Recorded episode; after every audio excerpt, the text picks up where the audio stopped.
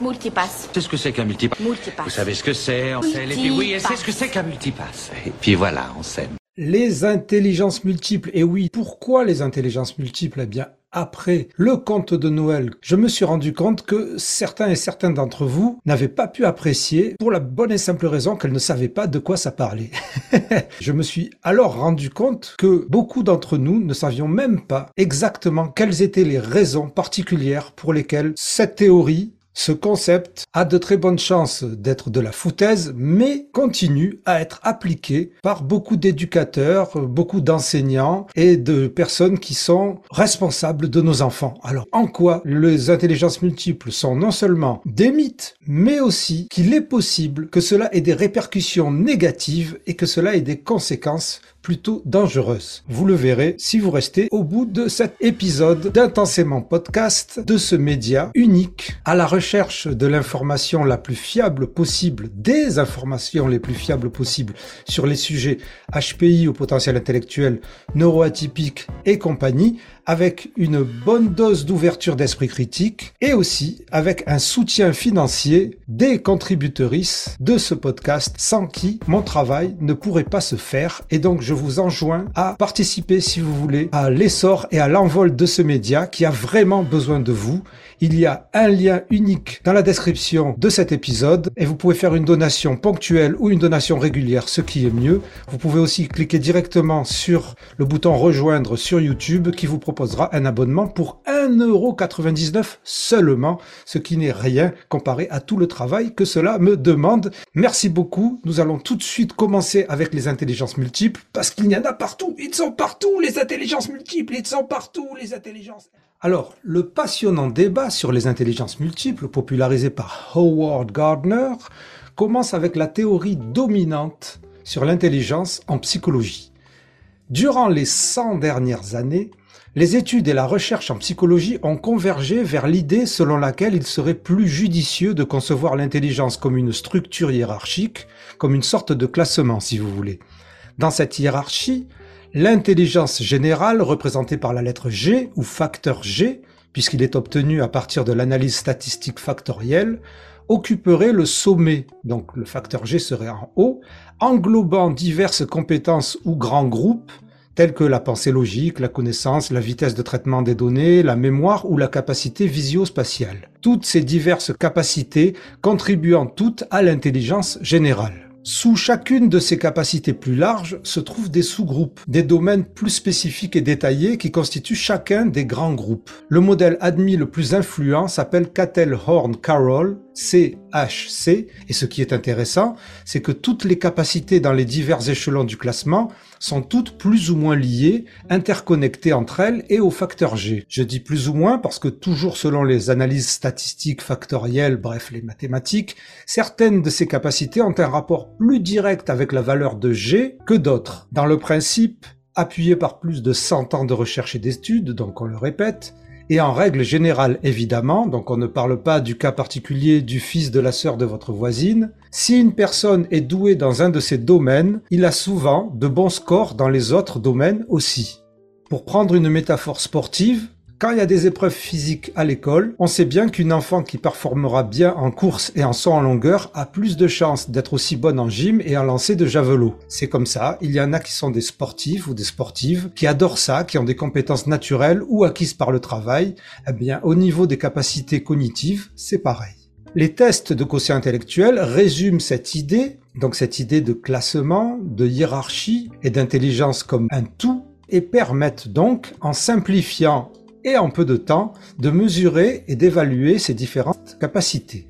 Les exercices proposés ciblent les sous-groupes, que l'on appelle les subtests, analysés ensuite selon des critères spécifiques aux grands groupes, qui sont appelés les indices, pour finalement donner donc la globalité, le chiffre total, le QIT, le quotient intellectuel total, qui serait en quelque sorte l'intelligence générale. Alors bien sûr, comme pour tout, il y a des spécialistes ou des chercheurs qui ne sont pas d'accord et qui le disent il paraît normal de considérer que nous avons plusieurs façons d'être intelligents dans la vie. Mais comme vous pouvez le comprendre dans divers épisodes de ce média même, nous ne sommes plus en 1850. Et de nos jours, la psychologie étant une science, il faut apporter la preuve de ce que l'on avance et si on ne l'apporte pas, D'autres s'en chargent à notre place, pour le meilleur ou pour le pire. Et c'est ce qui s'est passé avec les intelligences multiples. Mais l'histoire est bien entendu plus complexe que ça, et ça va être un challenge là aussi de vous l'expliquer. En 1983, Howard Gardner publie son célèbre Frames of Mind, The Theory of Multiple Intelligences. Structure de l'esprit, la théorie des intelligences multiples. D'abord, il faut préciser que Gardner n'est pas n'importe qui. On ne parle pas de la psychanalyste autoproclamée Raymond Hazan ou de la coach en communication Christelle Petit-Colin. Dans les années 80 et 90, et même plus tard, Gardner est professeur de cognition et d'éducation à Harvard. Il détient également un poste de professeur adjoint en psychologie à Harvard et en neurologie à Boston University School of Medicine. Après des travaux sur des victimes d'accidents vasculaires et cérébraux et des travaux sur les liens entre développement cognitif des enfants et l'éducation, Gardner a conclu de son travail avec ces deux populations que la force dans un domaine de performance ne prédisait pas de manière fiable une force comparable dans un autre domaine. En gros, qu'elle n'était pas connectée et reliée. À partir de cette conclusion intuitive clinique, c'est-à-dire non basée sur des études larges mais sur les patients qu'il avait devant lui et sur son intuition, Gardner s'est lancé dans l'étude de l'intelligence de manière systématique, multidisciplinaire, scientifique, s'appuyant sur la psychologie, la biologie, la neurologie, la sociologie, l'anthropologie, ainsi que sur les arts et les sciences humaines. Ça fait beaucoup. Alors accrochez-vous parce que pour comprendre pourquoi sa théorie n'est pas prise au sérieux et ne fait pas consensus, ou alors si vous voulez défendre sa théorie, il faut savoir de quoi on parle. Et on va essayer de le faire le plus simple possible et je vous le dis, là encore, c'est pas évident. Donc, Howard Gardner dit que l'intelligence n'est pas seulement le quotient intellectuel. Même si quelqu'un a un QI élevé, ça ne veut pas dire qu'il sera forcément créatif ou productif. Ok. Gardner pense que l'intelligence, c'est un potentiel dans notre cerveau, cognitif donc, qui nous permet de comprendre et de résoudre des problèmes. Ce problème peut être utilisé dans un cadre culturel particulier pour créer des choses qui ont de la valeur dans cette culture. Ok. En résumé, il voit l'intelligence comme quelque chose de plus large et flexible que juste un score de QI, et il n'y aurait pas une, mais des intelligences. Et là on dit ok, oh oui, mais alors faut faire quoi quand on est une capacité pour accéder au grade d'intelligence selon Howard Gardner? Eh bien, pour qu'une capacité soit considérée comme une intelligence multiple, elle devait et elle doit toujours répondre à plusieurs critères plutôt que de reposer sur les résultats d'une approche psychométrique, c'est-à-dire mesurable, chiffrée, qui pour lui est une approche étroite. Donc, les critères qui déterminent l'existence d'une intelligence autonome, selon Gardner en 1983. Alors attention, là, il faut vraiment vous accrocher. Je ne vais pas expliquer tous ces critères et ils sont pas évidents du tout. Ils sont tels qu'ils ont été écrits et résumés sur un article dont je vais vous parler un tout petit peu plus tard. Alors, possibilité d'être isolé à l'occasion de lésions cérébrales spécifiques. Deuxièmement, existence de génies, de prodiges et d'idiots savants qui font preuve de réussite exceptionnelle dans un domaine. Donc il y aurait des génies dans ces domaines-là et des idiots savants. Troisièmement, possibilité de distinguer des opérations un noyau opératoire ou des mécanismes spécifiques, donc je suppose dans le cerveau. Quatrièmement, existence d'une histoire développementale spécifique aboutissant à un niveau final de compétence chez certains individus. Donc je sais pas, une évolution.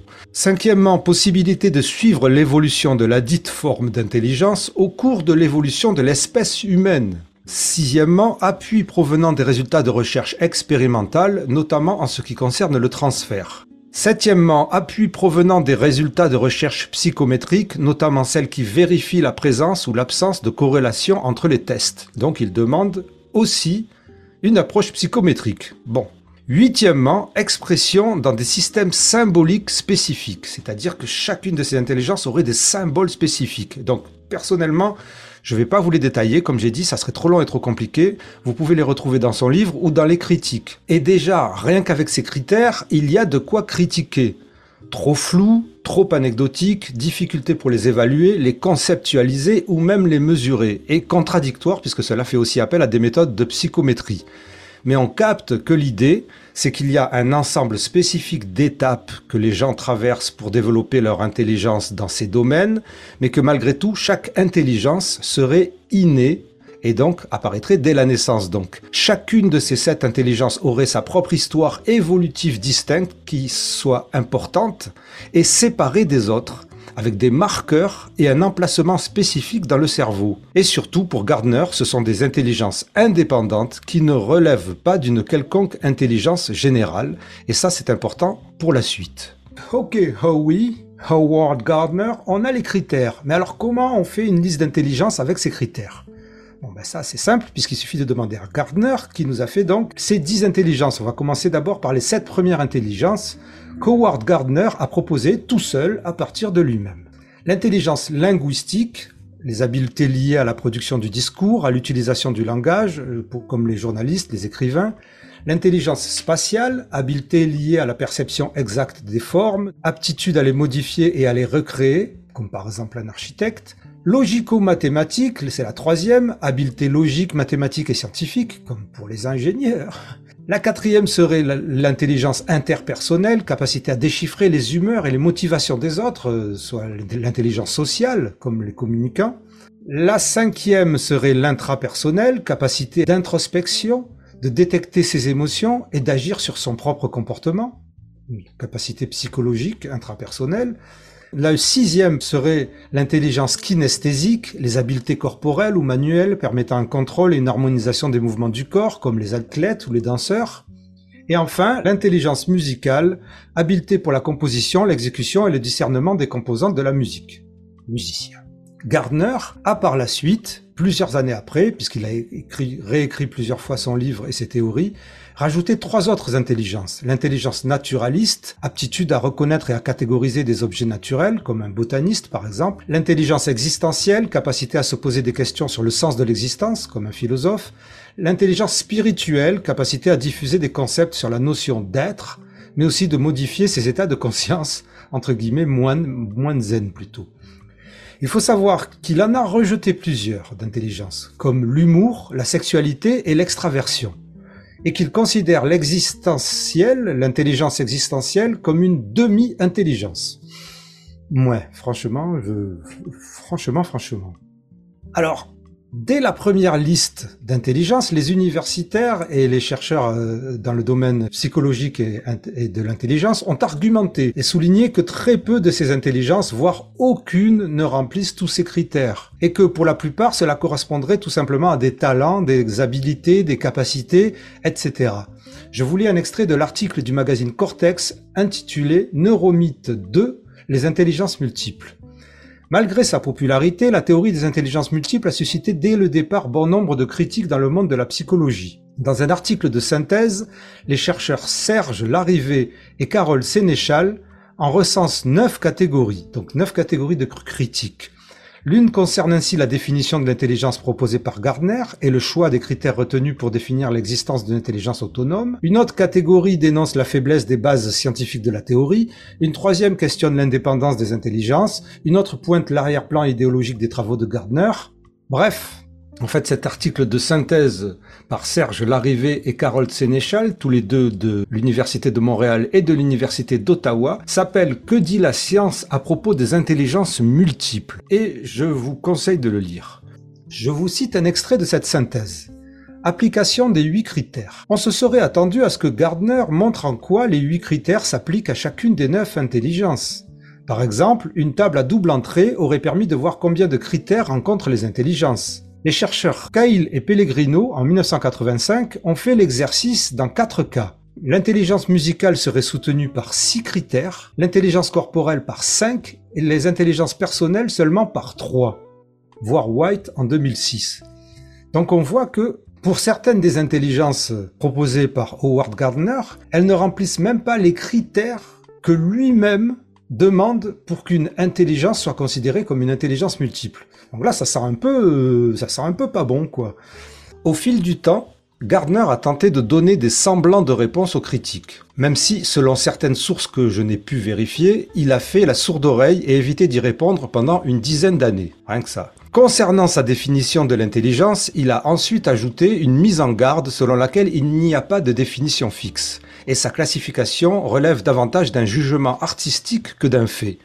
Et là donc, je cite Howard Gardner dans une citation donnée sur euh, Wikipédia, anglophone, en fin de compte, il serait certainement souhaitable d'avoir un algorithme pour la sélection de l'intelligence, de telle sorte que n'importe quel chercheur formé puisse déterminer si l'intelligence d'un candidat répond aux critères appropriés. À l'heure actuelle, cependant, il faut admettre que la sélection ou le rejet de l'intelligence d'un candidat rappelle davantage un jugement artistique qu'une évaluation scientifique. Ce sont les propres mots d'Howard Gardner. Quand Gardner écrit je m'oppose à l'hypothèse injustifiée selon laquelle certaines capacités humaines peuvent être arbitrairement isolées en tant qu'intelligence tandis que d'autres ne le peuvent pas. Les critiques soutiennent alors qu'avec cette déclaration, tout intérêt ou compétence peut être redéfini comme intelligence. L'étude de l'intelligence devient difficile car elle se diffuse, elle se dilue dans le concept plus large d'aptitude ou de talent. Tout est une question de signification et définition, et avec Gardner, tout devient flou, et une facilité peut devenir une intelligence. Il apparaît que de nombreux chercheurs ont proposé à Gardner de préciser ses théories par des recherches, mais ces réponses posent plus de questions qu'autre chose. Je vous donne un autre extrait de L'arrivée et Sénéchal, je le cite. D'ailleurs, depuis la publication originale de Frames of Mind, Gardner n'a proposé, sauf erreur, aucun moyen de vérifier sa théorie. Qui plus est, certaines tentatives venues de l'extérieur, par exemple Rocher et Hall, Rosnos, Kleder, Rind en 1995, Rosnos, Kleder, Jäger, Rind en 1994, ont été discréditées par Gardner lui-même qui n'y reconnaît pas l'esprit des intelligences multiples. C'est-à-dire les personnes qui ont essayé de confirmer sa théorie se sont vues rejetées. Je continue l'article. Une telle lacune accentue le caractère spéculatif de son approche, et alimente les critiques de ses détracteurs. De façon assez surprenante, Gardner, en 1997, reconnaît que la notion d'intelligence multiple n'est pas encore une donnée scientifique prouvée en page 20 de son livre. On retrouve la même prudence dans sa présentation des sept intelligences. Citation de Gardner, ces intelligences sont des fictions, du moins des fictions utiles, désignant des processus et aptitudes qui, comme la vie dans son ensemble, sont continus les uns par rapport aux autres. Au moment de me tourner vers les intelligences spécifiques, je dois répéter qu'elles n'existent pas comme entité physiquement vérifiable, mais seulement comme construction scientifique opératoire. La liste des intelligences, concède encore Gardner, ne fait que refléter les témoignages et les arguments réunis jusqu'à ce jour. Il écrit ça en 1993. C'est-à-dire donc ce sont des témoignages et des arguments, ce sont des anecdotes. Compte tenu de ces travaux, précise l'article, l'engouement des enseignants pour l'idée des intelligences multiples n'est-il pas surprenant? C'est une question qu'on peut se poser. Parce qu'on voit bien qu'on est dans le flou, qu'on est dans la spéculation, qu'on est dans le suppositoire, encore une fois. Donc, les critiques les plus fortes que les chercheurs en intelligence soulignent, c'est l'absence d'études et d'expériences qui puissent appuyer cette théorie. Et vu que Gardner ne les faisait pas, eh bien d'autres s'en sont chargés et ont trouvé que si on tentait de mesurer ces intelligences, on s'aperçoit que pour beaucoup elles sont tout simplement corrélées entre elles et elles forment donc un tout L'étude Au-delà de G, mettre la théorie des intelligences multiples à l'épreuve, c'est une étude de 2006, supra intéressante, de Visser, Ashton et Vernon, qui a pris au mot Howie, en essayant de mesurer chacune des intelligences multiples de Howard Gardner et de les administrer à un grand groupe de personnes et de voir si ces choses sont vraiment indépendantes les unes des autres.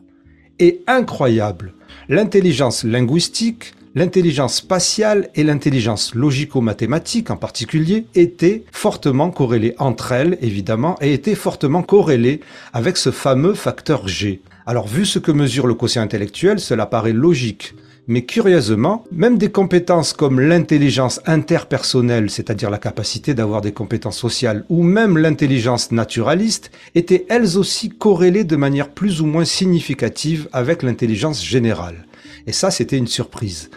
Il faut noter que dans cette étude, l'intelligence musicale, corporelle, kinesthésique et intrapersonnelle n'était pas si fortement chargée en G. Oui, c'est comme ça qu'on dit en psychologie, lorsque quelque chose est corrélé avec G, on appelle ça la charge en G. donc, il n'était pas fortement corrélé avec G. Alors, certaines voix disent que bon, c'est normal, qu'il aurait fallu décortiquer chacune de ces compétences, et certaines pensent que cela est dû à l'étude elle-même, à l'échantillon ou au biais, aux limites de cette étude. Mais en fait, Ce dont on s'aperçoit en s'intéressant à ce sujet, et c'est la grande leçon de cet épisode, je vais le mettre en rouge sur mon texte, la grande leçon de cet épisode, ce dont on s'aperçoit en s'intéressant à ce sujet, c'est qu'à chaque fois qu'on essaye de prouver, enfin qu'on essaye, que des études ou des recherches ou des chercheurs essayent de prouver que G n'existe pas, les tentatives de recherche retombent sur G. Pour en revenir à Howard Gardner, il faut compter aussi qu'avec l'avancée des connaissances en neurosciences et de la confirmation de l'interconnectivité entre toutes les zones du cerveau et en permanence, il était impossible de continuer à affirmer que chaque intelligence évolue séparément dans un coin de cerveau. Je vais vous citer un extrait de Cortex Magazine. Pourquoi cette théorie a-t-elle connu un tel succès? Certainement parce qu'elle apportait une réponse séduisante à notre question complexe de départ Qu'est-ce que l'intelligence? Elle répondait à la fois à notre besoin de rendre compte de la richesse de l'intelligence et à notre besoin irrépressible de catégoriser les phénomènes pour mieux les comprendre. Ce faisant, elle s'est davantage intéressée à ce qui différencie les processus cognitifs définis comme intelligence plutôt qu'à ce qu'ils ont en commun. C'est-à-dire, la théorie des intelligences multiples essaye de séparer des intelligences qui en fait seraient connectées et essaie de les catégoriser. On voit l'idée de cases et de boîtes. Je continue l'article. En outre, la théorie des intelligences multiples a suivi la tentation d'associer une structure neuronale précise à chaque intelligence autonome. Mais avec les avancées liées à l'imagerie cérébrale et l'affinement des tests psychométriques, le consensus est revenu au concept d'une intelligence générale. En effet, les études d'imagerie centrale ne montrent aucun réseau spécifique à un type d'habileté, mais plutôt des réseaux communs qui sous-tendent des fonctions plus générales telles que la mémoire, l'attention ou la logique. Ces données confortent le concept du facteur G, évoqué par Spearman dès 1904, mesuré de façon mathématique qui prédit les résultats des tests psychométriques. Ce facteur corrèle de façon positive les résultats aux différents tests. Plus un individu est performant pour un type de tâche, plus il a de chances de l'être pour les autres. Les habiletés ne seraient donc pas indépendantes les unes des autres, comme le prédisait Gardner, puisqu'elles nécessitent la mise en place de processus cognitifs communs. Donc si on a besoin de processus cognitifs, et étant donné que dans le cerveau tout est interconnecté, les habiletés ne peuvent pas être séparées. Au-delà de tout ça, on peut légitimement se poser des questions, et je m'en suis posé, quant aux arguments de Gardner et aux exemples qu'il utilise pour justifier ses choix. Et dans leur synthèse, l'article de synthèse de 2012, Sénéchal et l'arrivée en cite plusieurs que j'ai trouvé personnellement comiques, et je vous conseille véritablement d'aller voir cette synthèse. Et il note, je le lis, l'insistance de Gardner à accorder le statut d'intelligence à de simples talents peut donner lieu à des débordements et engendrer de faux espoirs. Par exemple, dans le cas de l'intelligence kinesthésique, Gardner, en 1997, considère que, quelle que soit la raison, le fait qu'un maître zen puisse casser des briques à main nue ou marcher sur des braises, et plus globalement la conviction qu'il puisse traduire une intention directement en action, doit nous émerveiller même si ou précisément parce que cela défie l'explication scientifique courante. Page 247 de son livre. Donc, Sénéchal et l'arrivée note que Gardner, Gardner semble ignorer que contrairement à ce que prétendent les maîtres zen ou les gourous de tout acabit, casser des briques à main nue ou marcher sur des braises n'ont rien à voir avec le dépassement de soi ou quelque intelligence kinesthésique ultra développée. Une application judicieuse des lois de la physique impliquée dans ces deux phénomènes, doublée d'une bonne dose de courage, met ces deux admirables prouesses à la portée de tout le monde où l'on s'aperçoit quand même que Gardner était à deux doigts de citer la lévitation comme exemple d'une de ses intelligences. Hein, ça, ça pose question, quoi, euh, sur euh, son jugement, sur son cheminement de pensée. Enfin, je sais pas, à vous d'interpréter ça comme vous voulez. Et sinon, toujours dans le même article, on s'aperçoit que sa prétendue volonté de ne faire aucune distinction entre les intelligences, eh bien, Gardner, il s'en bip les bip avec nonchalance. C'est le cas, cite l'article, pour l'intelligence linguistique, mais en ce qui concerne l'intelligence logico-mathématique, l'aveu est encore plus marqué. Gardner dit On pourrait conclure que l'aptitude logico-mathématique n'est pas un système pur et autonome comme les autres étudiés ici, et ne devrait peut-être pas être considéré comme une seule intelligence, mais comme une sorte de supra-intelligence ou d'intelligence plus générale. Après tout, la plupart des signes d'une intelligence autonome se trouvent dans le cadre de la pensée logico-mathématique. Gardner, 1997, page 169. En gros, il se contredit tout seul. Bref, autrement dit, précisent les auteurs de l'article, être privé de savoir-faire musicaux ou sportifs n'est pas une limitation majeure, tandis qu'être privé d'habileté linguistique et logico-mathématique joue sérieusement sur l'adaptation psychosociale d'un individu.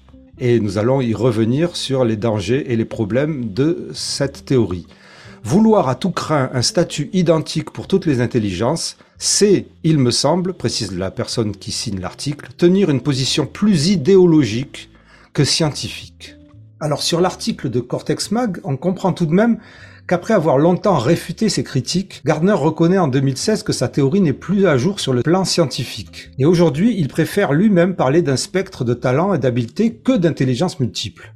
Mais bon, à mon avis, c'est trop tard. Et pire encore, sa théorie est toujours super trendy, super répandue dans l'éducation, où on la confond et on la mélange toujours avec les théories sur les différents styles d'apprentissage. Et ça, c'est étonnant, mais oh oui, Howard Gardner n'est pas du tout d'accord avec ça. Je cite le Wikipédia anglophone. Malgré son manque d'acceptation générale au sein de la communauté psychologique, la théorie de Gardner a été adoptée par de nombreuses écoles où elle est souvent confondue avec les styles d'apprentissage. Et des centaines de livres ont été écrits sur les applications en éducation.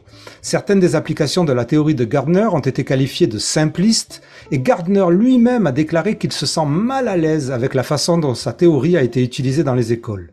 Il nie que les intelligences multiples soient des styles d'apprentissage, et il admet que l'idée des styles d'apprentissage est incohérente et dépourvue de preuves empiriques. Voilà, euh, personnellement, pour moi, Raph, c'est le CHU qui se moque de la charité. pour terminer, Outre le fait que pour le grand public et l'éducation, cette théorie des intelligences multiples brouille les cartes des connaissances, pour certains spécialistes, la théorie des intelligences multiples peut être réellement dangereuse. Le Wikipédia français cite par exemple James Flynn, le chercheur à l'origine du fameux effet Flynn. James Flynn se montre également très critique de Gardner. Et s'il reconnaît qu'il est utile que le modèle de Gardner permette aux enfants qui ne sont pas très performants sur le plan scolaire de savoir qu'ils peuvent néanmoins exceller dans d'autres modèles, puisque en effet cela leur remonte le moral, cependant, sur un plan purement statistique, avoir un bon salaire en tant qu'adulte grâce à ses habiletés non académiques, sport, musique, danse, dessin, c'est une chance sur 10 000. Et donc Flynn met en garde contre le fait de mentir aux parents sur les chances de réussir de leurs enfants. Un enfant qui est super doué en basketball mais n'arrive pas à suivre en lecture et mathématiques n'est pas en bonne position pour obtenir un bon emploi et un bon salaire dans la vie. Et dire le contraire revient à mentir aux parents. Il met en garde contre le fait qu'une telle théorie dissimule la vraie hiérarchie des priorités sociales en Amérique. Et moi, je rajouterais à cette histoire que il y a beaucoup de gens que je vois sur les réseaux sociaux qui se considèrent comme kinesthésiques, euh, intelligence spirituelle, au potentiel spirituel, au potentiel. Il n'y a pas pire comme case. Et en plus de ça, on va dire à un enfant, par exemple, ah ben tiens, toi en fait, t'es pas bon là-dedans, euh, ben c'est parce que t'es un spirituel ou t'es un kinesthésique. Et alors dans ce cas-là, il va pas faire d'effort ailleurs, puisqu'il va se dire, ben je suis intelligent, je suis, j'ai une intelligence, c'est mon intelligence, c'est cela. Enfin bref, je trouve que c'est assez flou comme euh, comme euh, problème, assez complexe. Et on va terminer avec une conclusion positive, nuancée, de Cortex Mag quand même, pour ne pas rester. Hein. En conclusion, on peut dire que si la théorie des intelligences multiples n'a pas fait ses preuves, elle présente néanmoins le mérite d'avoir stimulé la réflexion dans le domaine de l'éducation sur la valorisation d'une plus grande variété d'aptitudes chez les élèves. J'espère que cet épisode vous a apporté de la connaissance ou de la matière à penser, et si c'est le cas, pensez s'il vous plaît à faire les gestes qui aident pour ce média, pour mon travail, pour me remercier de vous avoir apporté tous ces petits, petits, petits, petits trucs. Et je vous en remercie grandement et je remercie énormément et intensément toutes les personnes qui ont déjà fait et qui participent à l'essor de ce média, de ce podcast unique en son genre. Intensément, c'est le podcast divergent. Intensément, c'est le show potentiel. Chaud, chaud, chaud.